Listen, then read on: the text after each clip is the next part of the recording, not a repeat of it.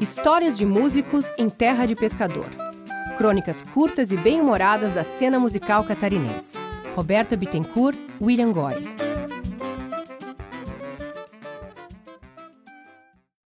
Deu jazz no empreendimento. O quarteto de jazz saiu no maior chique naquele fim de tarde.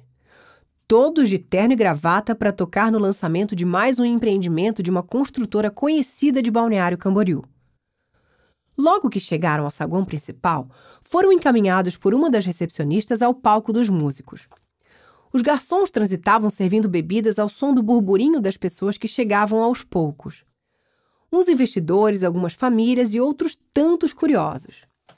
No canto direito do salão havia uma mesa imponente de salgados assados, torradas e patês de diversos sabores.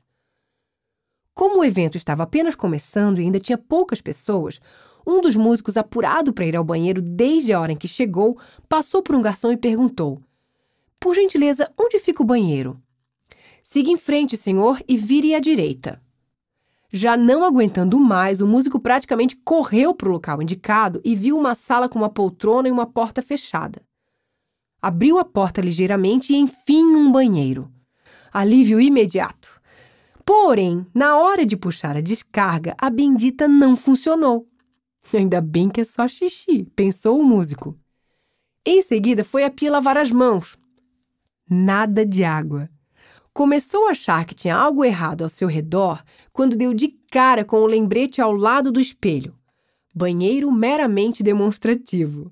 O suor e o nervosismo começaram a tomar conta dele, que percebeu o chão molhado nos seus pés, o xixi escorrendo ao lado do vaso.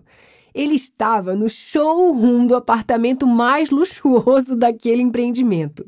Certamente logo iria entrar algum comprador. O que ele ia fazer? Tratou de sair rapidamente dali e, por sorte, ninguém o viu. A não ser outro garçom que vinha em sua direção, todo sorridente, oferecendo-lhe um drink. No mínimo achando que se tratava de algum investidor por causa da elegância do traje do músico.